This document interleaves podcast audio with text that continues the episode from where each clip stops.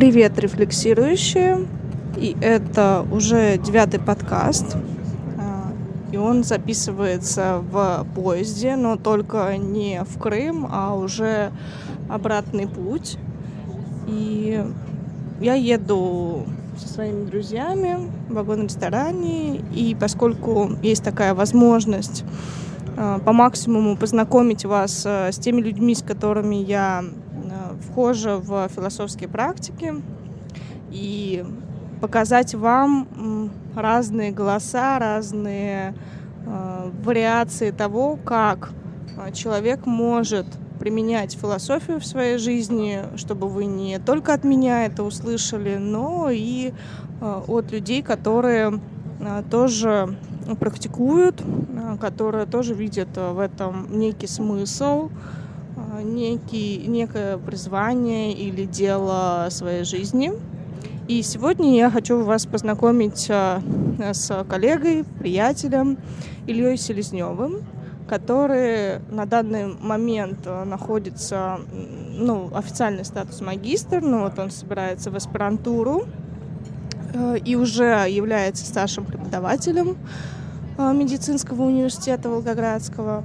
И сегодня я ему предлагаю поговорить о пользе философии, зачем она нужна, несмотря на то, что мы уже проделали с вами некоторый путь, но я думаю, что это все равно вопрос остается, и не всегда очевидно людям, а что такое философия. Есть очень много мифов, стереотипов, что это нечто ненужное, бесполезное, мертвое. И сегодня я у Ильи расспрошу, так ли это или это не так – а, и, собственно, первый вопрос — это что такое философия?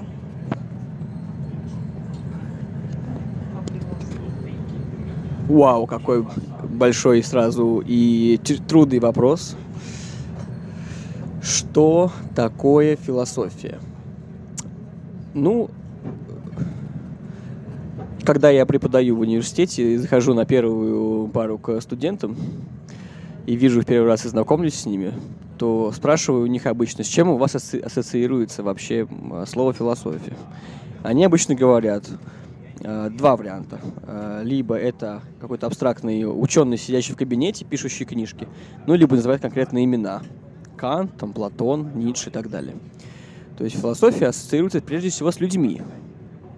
И я думаю, что эта ассоциация, в общем, правильная, потому что философия несмотря на то, что чаще всего а, представляют это как сбор концепций каких-то, теорий, книжек, э, объясняющих мир, в действительности философия — это поведение. И поэтому э, в философии главным э, является, собственно, сам философ, то есть человек, который философствует. Но э, все себя как-то ведут, правильно? Поведение это только общая пока а, общая родовая категория, как говорят философы для этого понятия.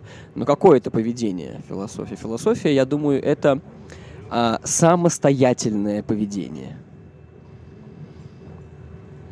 Вот Платон говорит, что люди живут в пещере.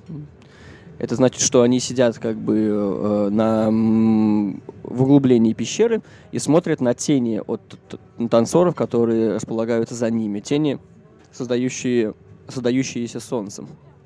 И они думают, что это реальность. То есть они заворожены этими тенями. Что это значит? Это значит, что они не живут самостоятельно. Означает, что они, а, по сути, а, находятся под властью этих танцев, которые перед ними заворачивают реальность. Так вот, так же человек живет всегда в, со своими призраками. Это такое понятие вел а, Мирах Мордашвили, грузинский философ. То есть человек живет э, как призрак прежде всего. Призрак его психики, желаний, страхов, надежд разочарований э, и так далее, и так далее. А философия — это такая практика по тому, чтобы освободить свое поведение, чтобы быть самим собой в действительности. Это очень непросто, поэтому она существует две, с половиной тысячи лет и остается актуальной до сих пор.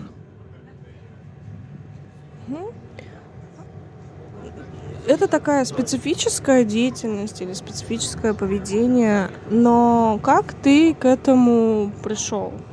То есть это не, э, не модно. Философия нельзя сказать, что она прям в тренде. А, на ней чаще всего сложно зарабатывать, э, что обычно мотивирует да, молодых людей идти. А, как э, ты узнал, увидел, нашел, понял, что тебе это интересно? Ну, э, философия, опять, вопреки тому, что часто думают о, о том, что это какая-то сухая такая наука, рациональная, вообще холодная. Это действительно так, но начинается она не с этого. Это видно в самом названии. Философия. Филе — это любовь по-гречески. И поэтому, я думаю, путь к философии всегда один. Это любовь. Но любовь к чему? Я думаю, что э, философию, э, по крайней мере, я, давайте я, наверное, про себя расскажу, да, а потом вывод сделаю из этого. Я пришел в философию через любовь. Э, философия, как видно из названия, это любовь к правде, по сути-то. Но полюбить правду ведь невозможно. Это же нечто абстрактное, нечто неосязаемое. А любить только, только конкретное можно. Поэтому, чтобы полюбить правду, то есть прийти к философии, необходимо сначала полюбить того, кто любит правду. Я думаю, что в философию можно прийти, по крайней мере, мой опыт об этом свидетельствует, только через другого человека. Поэтому я пришел в философию, когда полюбил э, людей, которые любят э, это дело. А через людей полюбил и само дело.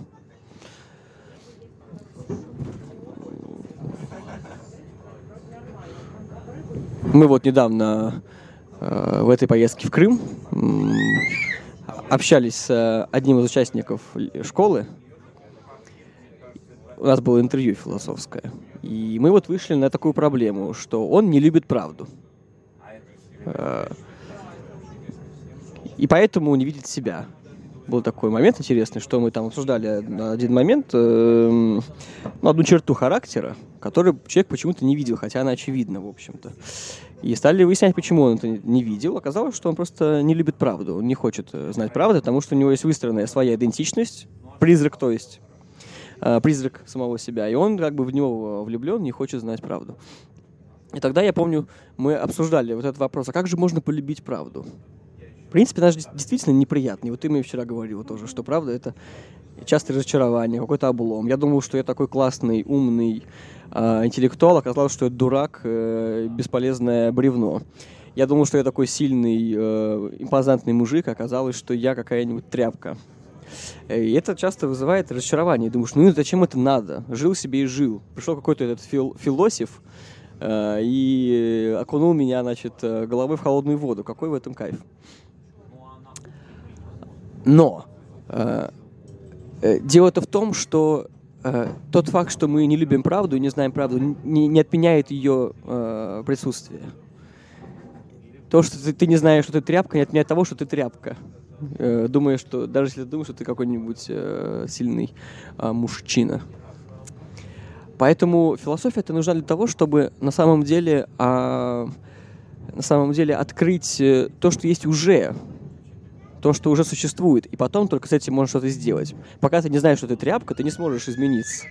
Только узнав, что ты тряпка, ты сможешь, может быть, если повезет, что-то с этим сделать. Или ничего не делать. Быть тряпкой, почему нет? Это твое э, дело, твой выбор. Так вот, возвращаюсь к вопросу, я от него отошел. Э, почему я пришел в философию, да? Был вопрос. Ну, я на него ответил, то есть, потому что я полюбил правду. Не потому, что я понял, что это полезно. Сейчас я так рассуждаю, что это полезно. Потому что я это полюбил, а почему я это полюбил? Почему я это полюбил? Ну, я думаю, вот поэтому, что я говорил до, э, до того. Потому что только любя правду, можно быть собой. Не буду это раскрывать, это надо, наверное, еще объяснить, но пока просто оставлю это как такой тезис. А, часто есть э, ну, некие препятствия у людей к мышлению. Ну, собственно, мы с этим и работаем часто, с э, попытками ускользнуть от правды или еще что-то. Но вот в целом, что мешает человеку заниматься философией или философствовать, или мыслить как более общий вопрос? Ну, во-первых, надо сказать, что мышление — это не нечто естественное. Поэтому прежде всего человеку не мешает что-то мыслить, а просто ничего не помогает это делать. То есть человек, когда рождается, растет, живет, э, даже развивается, э, не мыслит. Ему это не нужно. Потому что человек, прежде всего, там, ребенок, скажем, да, он заботится о своих желаниях, например, и страхах. Ему хочется мороженое. Зачем ему думать об этом? Ему надо получить мороженое. Или он боится э, крокозябры, ему нужно от нее убежать. Зачем ему думать об этом, правильно? Поэтому первая основная э, причина не мышления, не думания у людей – это отсутствие, э, что ли, э, стимула к этому, отсутствие повода к этому.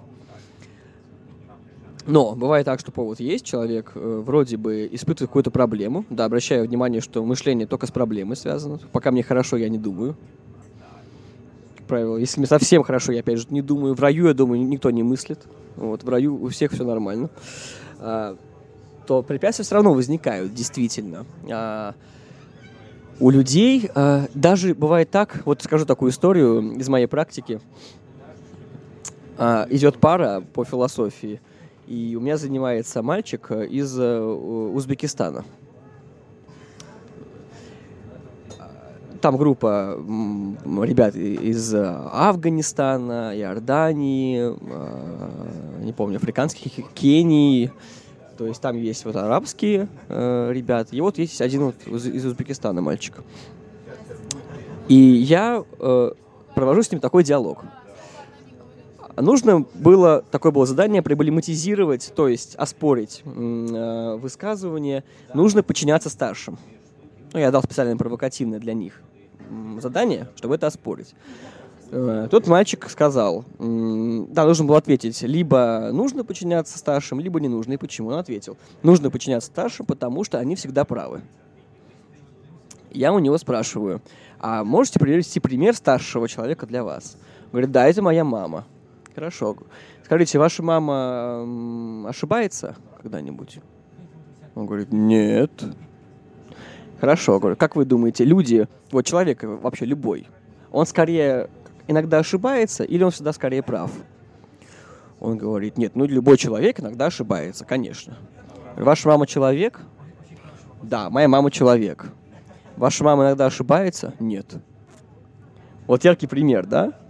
А, не думаю, что он не понимает, э, э, что логически то, что он говорит, ведет к этому выводу, да, что мама ошибается. Но он сопротивляется против того, чтобы это сказать. Вот интересно, как ты думаешь, почему он не хотел э, этого говорить? Ну, то, что ты сказал раньше, я так понимаю, вот этот страх правды или некая нелюбовь к правде, и я так понимаю, что если ты допустишь мысль, что э, мама ошибается, то у тебя не будет авторитета. То есть нет человека, который тебе гарантированно даст истину, даст готовый текст какой-то. Хорошая версия, у меня не было этой идеи, кстати, что если бы он так сказал, то, может быть, внутри него его мама, как старший, который всегда прав, умерла бы в этот момент, да? Это бы опасно вообще. Может быть, действительно. Но он, у него самого была другая версия. Я спросил у него, а, ну, видите какую-то проблему там и так далее, все там смеялись, он поднимал, что он говор, противоречит себе. Я говорю, он говорит, в итоге он сдался, ему надоело, он сказал, понимаете, я не могу сказать при всех, что э, это то, что вы от меня хотите. Я говорю, а что, почему нет? Ну вот такой обычай, что ли, такой, как бы сказали социологи, хабитус, то есть модель поведения. А, не принято говорить а, о своих родных в негативном ключе, публично. Даже такие есть препятствия вот, на, на пути к правде. В принципе, можно, конечно, сказать, что на самом-то деле он знает, что мама его ошибается, просто он не говорит об этом. Но не факт. Не факт. Может быть, он и не знает, что его мама ошибается. Потому что, понимаете, некоторые, а, может быть, нужные обычаи там, в коллективе, которые вырабатываются, например, вот такой обычай блюсти свою честь и достоинство там, и своего рода, они могут превращаться в иллюзии.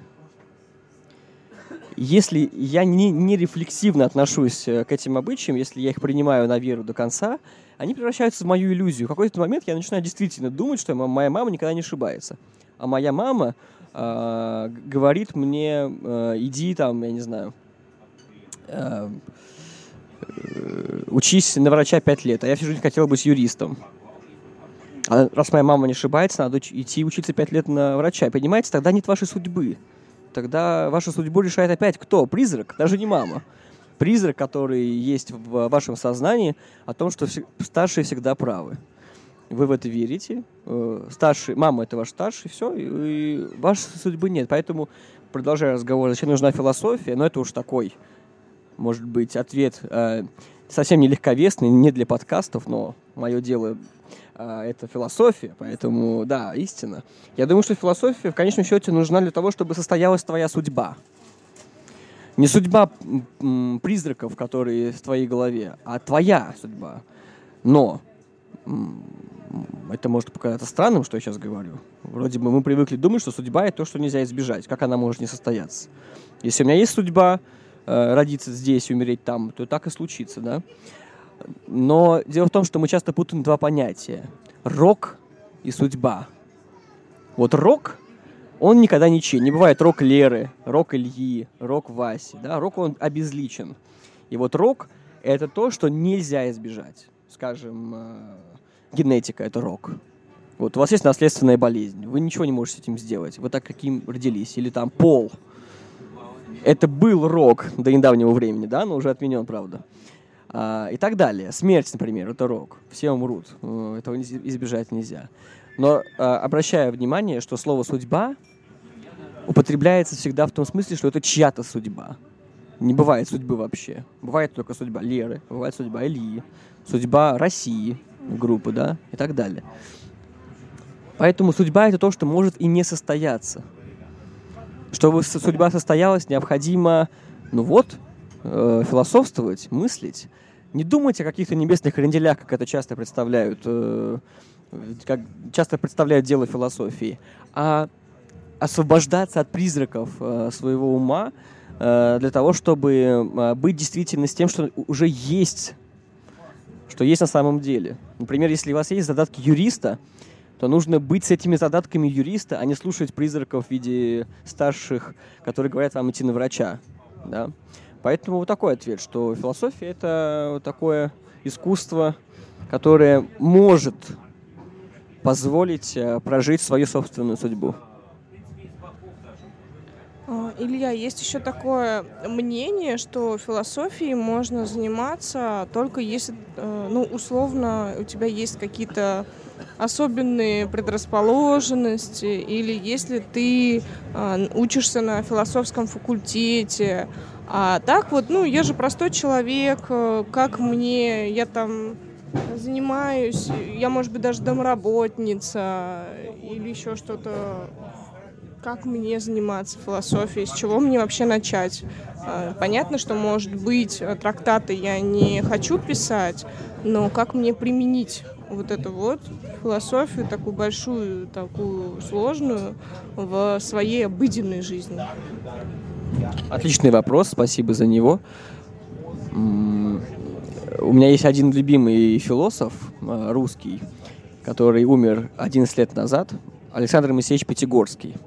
И когда его э, часто на лекциях представляли, то говорили так. А сейчас перед вами выступит выдающийся, величайший, гениальный э, семиолог, философ, буддолог Александр Моисеевич Пятигорский. Когда ему передавали слово, он ходил на сцену и говорил следующее. Во-первых, хочу сказать, я не великий философ. Я нормальный философ. Я немножко пародирую эту манеру, потому что она здесь важна. Почему он так говорил? Да, конечно, для эпатажа, да, для шоу, но не только. В этом есть смысл и философский э, смысл.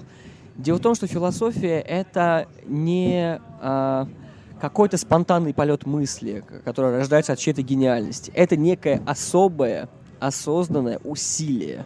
Поэтому Пятигорский говорит, я нормальный философ, то есть это меня не донос выше, это я сам это усилие каждый день совершаю для того, чтобы быть философом. И я думаю, что для него гораздо более э, гордо звучал именно нормальный философ, а не великий философ. Знаете, Осип Емельевич Мандельштам, такой поэт э, русский, э, сказал однажды следующее. «Мы не летаем.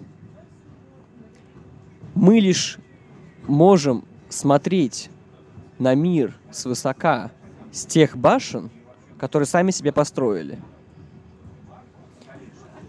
И это относится к философии. Философия это не полет, это строительство. Твое строительство. А, из чего начать, ты спросил, да, чтобы заниматься философией? Я думаю, необходимо начать с того, чтобы найти свою боль. Это, конечно, не единственный путь. Можно и книгу прочитать, в принципе, и полюбить какую-то литературу. Но, пожалуй, этого будет мало все равно, чтобы заниматься философией. А, можно э, познакомиться с философом и с ним подружиться и общаться. Это будет уже лучше гораздо, чтобы заниматься философией. Но если говорить о каких-то механизмах, что ли, сознания, да, то нужно найти свою боль. Обычно люди от боли бегут. Обычно боль это то, что нужно забыть, убежать, а, что нужно закрыть, что необходимо растворить в каких-нибудь э, практиках, типа там, не знаю, не, не обязательно пьянство даже, учебы, работы, чего угодно на самом деле, общение с другими людьми. Существует целая культура, которая придумала миллион вариантов, как забыть свою боль. Вообще вся культура, я думаю, это способы забыть боль разные ее варианты. Причем тут э, не исключение никакие не высокие там так называемые виды культуры, типа там, не знаю, поэзии, музыки, все то же самое. В этом смысле культура, она выполняет одну, одну, одну и ту же функцию, снизу доверху. Но, чтобы заниматься философией, необходимо развернуться на 360 градусов и перестать от боли бежать, а на нее посмотреть. То есть первое, что нужно философу, это мужество. Посмотреть на эту боль. Не нужно ее решать. Не нужно идти к психологу, не нужно плакать. Ну, можно и поплакать, если надо, это как бы не важно здесь. Нужно на нее смотреть. И это уже философский акт. Просто смотреть на свою боль. А потом э, попытаться задать вопрос к этой боли. Ну, например, такой. А почему она есть, эта боль? Или Зачем? Может быть, э, можно посмотреть как, как знак это рассмотреть. Зачем эта боль мне нужна? Или можно так спросить, почему бы и нет. Как э, избавиться от этой боли? Но ну, не избавляться, а задать вопрос, как избавиться от этой боли. И это уже будет э, много. Но дальше, конечно, нужны другие люди все равно. Без других людей не обойдешь. Нужна, нужна группа какая-то. Или хотя бы человек один, как минимум, который бы мог показать себе, что ли, ну, способ вот а, такого, такой жизни, образ некоторой жизни, при которой можно не, от боли своей не бежать, а исследовать, интересоваться ей. Наш с тобой общий знакомый Оскар Бренифе, такой французский философ, а, говорит это а, так на французском «Жюли проблем», то есть какая прекрасная проблема. Надо, проблему нужно любить. Тот же самый Пятигорский, Uh, говорил, что философия это не хлеб, а пирожные. Кстати, это магическая фраза. Это не значит, что нужно делить сначала мир на хлеб и пирожные. Я думаю, это, это значит, что нужно даже хлеб рассматривать как пирожные, как нечто вкусное. Даже боль свою можно рассматривать как нечто интересное. Это же действительно интересно. А, потому что банально то, что э, не имеет проблем, банально то, что скользит, как бы, банально то, что всем известно. Но боль всегда не банальна, боль всегда беспокоит. Поэтому вот такой, наверное, абстрактный дал э, совет. А, смотри, знаешь, что чаще всего мне еще э, пишут или спрашивают, возникает такая проблема на пути, когда человек начинает интересоваться болью, начинает погружаться, рефлексировать, то я наблюдаю такую картину, что человек отстраняется от других, То есть он э, как будто бы уходит в себя, или, э, не знаю, сознательно, несознательно, а потом он оказывается в одиночестве, и возникает ступор, а Лера, что мне делать? Я вот такая думающая, рефлексирующая, а вокруг меня нет людей, а вокруг меня люди, которые вот э, по верхам, которые там магазин, что приготовить, какой борщ вкусный и так далее. И какая здесь, может быть, есть проблема, и как ее можно решить, или нужно решать, вот как найти людей, может быть, вот этих, которые э, такие же, э, с такими же устремлениями, как у тебя. То есть вот как не оказаться в одиночестве в итоге после вот всех дум, э, размышлений, разбитых иллюзий.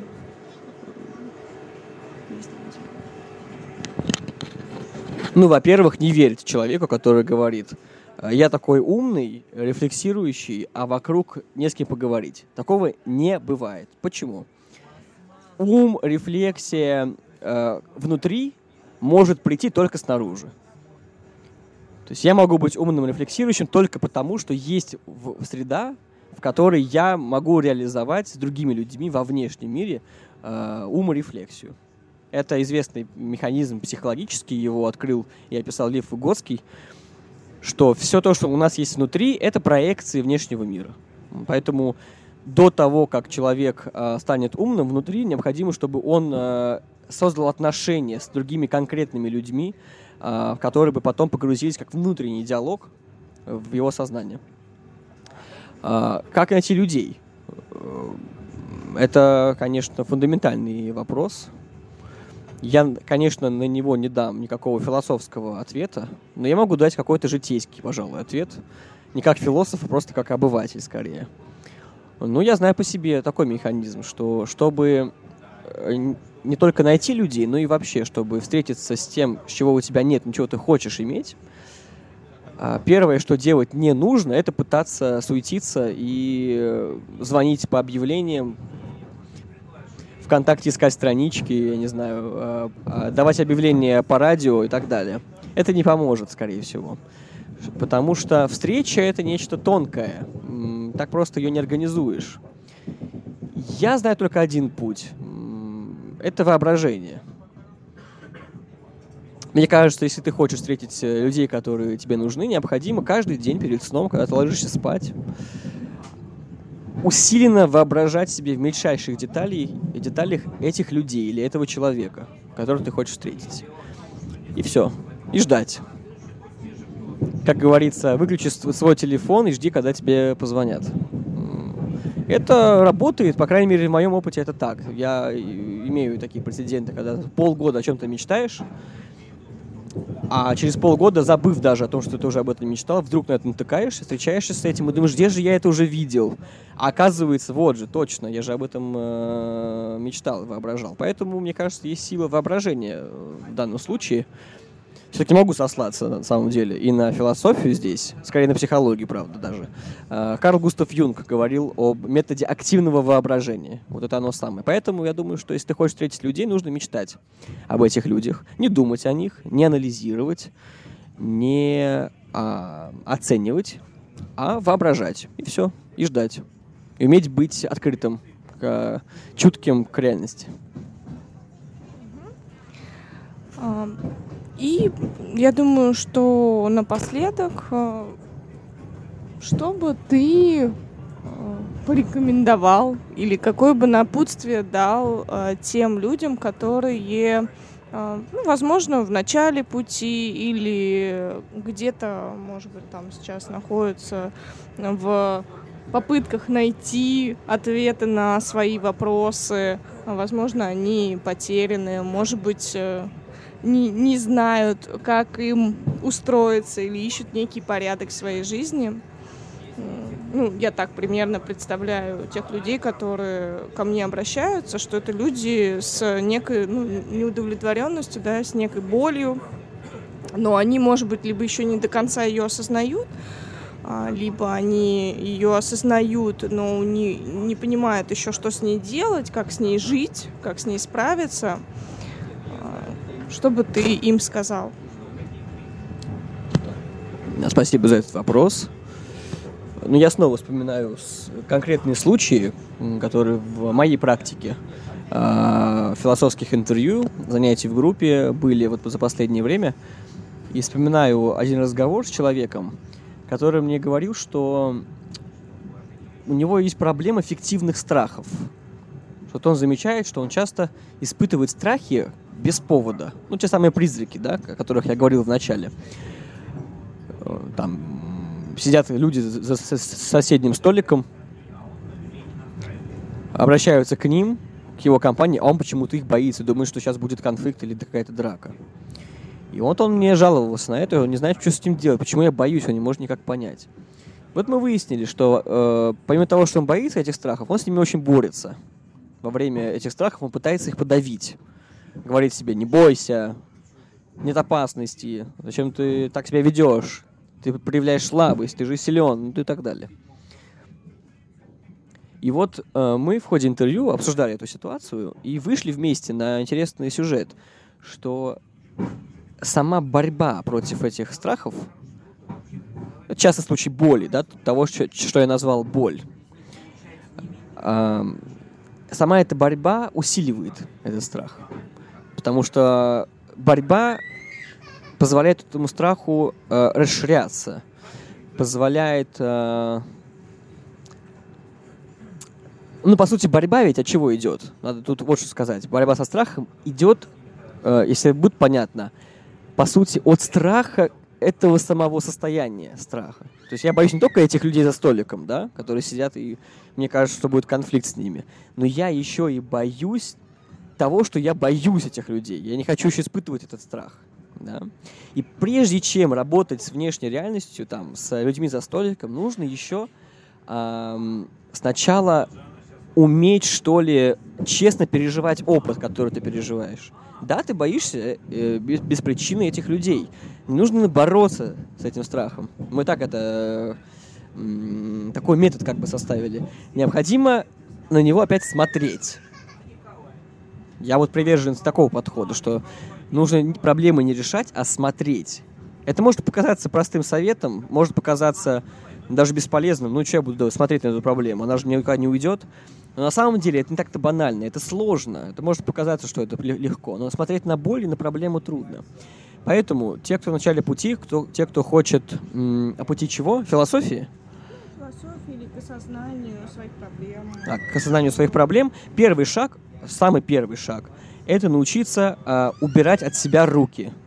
Научиться не суетиться э, при э, опыте, который ты переживаешь а всматриваться в него. То есть первый шаг, я бы сказал так, замедлиться. Вот это и есть эффект во внешнем даже поведении, это видно по людям. Те, кто научился смотреть на свой опыт, а не закрываться от него, бороться с ним э, и так далее, люди замедляются обычно. Потому что спешить не нужно, нужно посмотреть, что происходит сначала. Это первый э, и основной такой э, совет. Замедлиться. Ну а потом, как я сказал, а, конечно, этого мало э, одного. Потом нужна социализация. Это уже совет такой в конкретном времени и пространстве, так сказать. В современной реальности, в современном вот, социальном как бы, мире, по крайней мере в России, первая основная беда – это социализация. То есть люди массово не социализированы. А если у меня нет статуса социального, а что такое статус? Статус — это модель поведения, это некие ориентиры, самосознание, да, а признание с другой стороны. То есть это вообще некое место в мире, статус, да. Если у меня нету понятного места в мире, то, честно говоря, то, что я сейчас советую, будет э, мимо. Потому что не до этого. Голодная собака думает только о кости.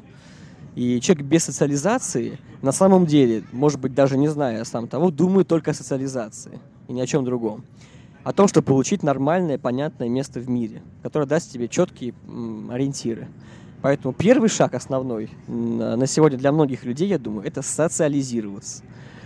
Засунуть себе в одно место свою э, гордость и индивидуализм и а, примкнуть к группе какой-то. А, признать, что ты частью группы какой-то являешься. Только после этого можно быть собой, можно уже заниматься своей индивидуальной душой, там, если это надо, если это интересно своими проблемами, осознанием своих проблем и так далее, но никак не до.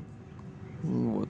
Так же, как нельзя заниматься, я не знаю, э, вышиванием до того, как ты э, поешь, до того, как ты утолишь голод. Сначала нужны базовые потребности удовлетворить. А я думаю, что, вот как ни странно, кстати, это интересно, вот современные люди часто думают, что они живут в каком-то очень комфортном мире, с удовлетворенными базовыми потребностями, что все, в общем, устроено. Скажем, когда-то там э, в 20 веке голодомор, э, коллективизация, ма- массовые смерти были, да, люди жили в каком-то аду, а вот современный человек, он живет хорошо, все обеспечено. Но это иллюзия.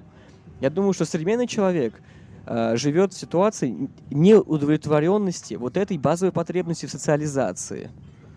Поэтому пока эта базовая потребность не удовлетворена, пока человек не поел хлеб, никаких пирожных э, трудно говорить, да, то есть о философии. Поэтому такой э, совет. Сначала социализироваться, вот, э, э, приобрести статус, а после этого уже делать то, что я говорил до этого. Спасибо большое. Это с вами был Илья Селезнев, философ-практик. Э, я надеюсь, что э, его э, видение философии, видение пути философа или человека, который стремится к сознательности, к осознанности, было интересным опытом. После того, как вы прослушаете подкаст, вы можете задать вопросы, а, или написать а, свои соображения в чате, как вы увидели, как вы а, поняли тот месседж, который прозвучал. До скорых встреч!